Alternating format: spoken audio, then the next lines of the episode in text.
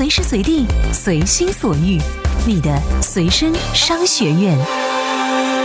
这里是充电时间。大家好，欢迎来到今天的充电时间 TMT 创业者频道，我是文涛。这在我们的微信交流群中呢，是有一部分的学生创业者们在这呢。我想问你们一个问题：你们知道今年全国高校的毕业生有多少吗？据最新的数据统计啊，是有整整的七百四十九万人，比去年啊是多了二十二万。这让我在感叹今年就业压力的同时，也不禁是想起了自己当年那种高考时那种千军万马过独木桥的情景。随着我们国家高校的扩招啊，现在已经是天堑变通途了。不过呢，高三的时候那那个时候确实是非常的辛苦。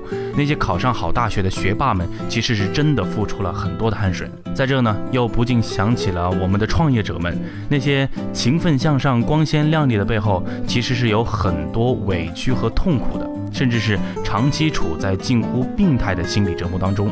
那出现这种情况，到底是什么原因呢？今天我们就来说说这个话题：为什么大多数创业者他们都是病人？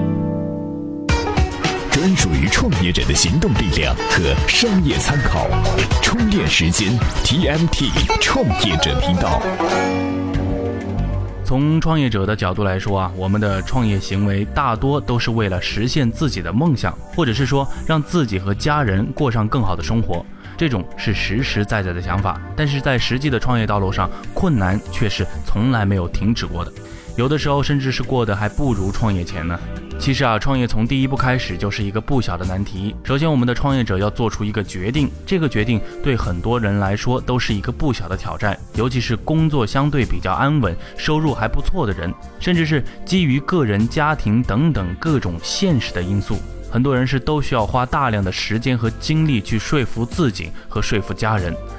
举个例子，陌陌创始人唐岩在创业之前就反复地问自己的老婆：“要是我失败了怎么办？”他老婆说了一些这样的话：卖了房子再创业，如果第三次还不行，我们就离婚。于是啊，唐岩是下定决心去做了他认为对的事情。陌陌三年上市的成果，也是和他太太的支持是密不可分的。再说一个人，多备份创始人的胡茂华，原来是一号店的副总裁、总经理。生活安稳，收入可观，两个孩子都已经是在上海开始读书了。在离开一号店之前啊，一号店创始人刘俊岭是请他吃饭。刘俊岭是告诉他，创业真的是很艰辛，时间不属于自己，牺牲个人爱好不说，经常还要熬夜到半夜的三四点，还睡不着觉。但是这一切是并没有影响胡茂华对于创业的狂热。辞职后啊，是将全家从上海市迁到了深圳。腾讯创业系做旅游社交的李伟，他也同样也是这样的情况。放弃腾讯稳定的工作出来创业时，家人是反对的，但是他还是坚持自己的想法。他的说法就是，家人反对的不强烈，对于他就是支持。人都是有一种享受安逸生活的天性的，但创业确实是要说服自己、说服家人走出心里的舒适区，这都是一件非常不容易，甚至是痛苦的选择。好了，创业者说服了自己，说服了家人。当开始做好决定，准备开始创业的时候，就要去组建团队了。组建团队，那是最关键的一环。实际上，人与人之间的磨合是最难的，也是必须经历的。前两年火爆的电影《中国合伙人》是让很多人都体验到了创业者们的兄弟情深，但是原版的合伙人故事却并没有这么美好。轰动一时的泡面吧创始人于浩然和合伙人王冲，在公司 A 轮确认之后呢，是为了争夺公司的控制权，是不惜撕破脸，甚至是删除了公司的代码。西少爷肉夹馍的合伙人也是为了一己的私利，团队分裂后，甚至是闹上了法庭。在我们国人普遍缺乏契约精神和法律意识的环境下，很多人是加入了创业团队，他们并不是真正的热爱这个事业。不过是想傍上大块吃肉、大秤分金这样的结义团队而已。他们是典型的创业浪漫主义者，根本没有想好创业意味着什么，而是像阿 Q 那样的墙头草，哪里有革命，他们就蜂拥到哪。随着行业逐渐的成熟，随着激情的消失和困难的加深，最先散伙和散场的，也就是他们那些人。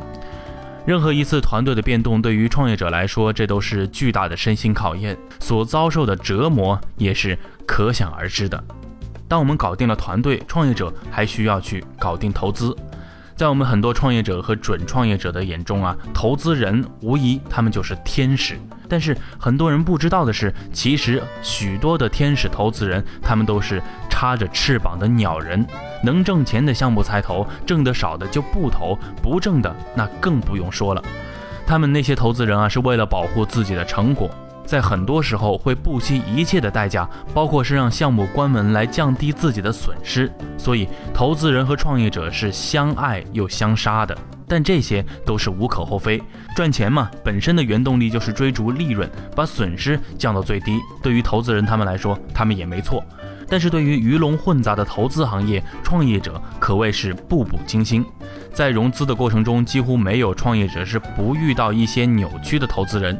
有些投资人是已经投了竞争对手，却借着机会说我要投你来套取你的内部信息；有的根本就是不准备投，但是却拿创业者消遣和开刷。更有过分的是，投资方和创业者是签订了相关的协议，却借着条款的优势拖延兑现，一直到项目歇菜。在二零一四年啊，口袋购物王珂是融资成功后，是公开和红杉资本对骂，说红杉欺行霸市，不兑现承诺，差点是拖死了整个项目。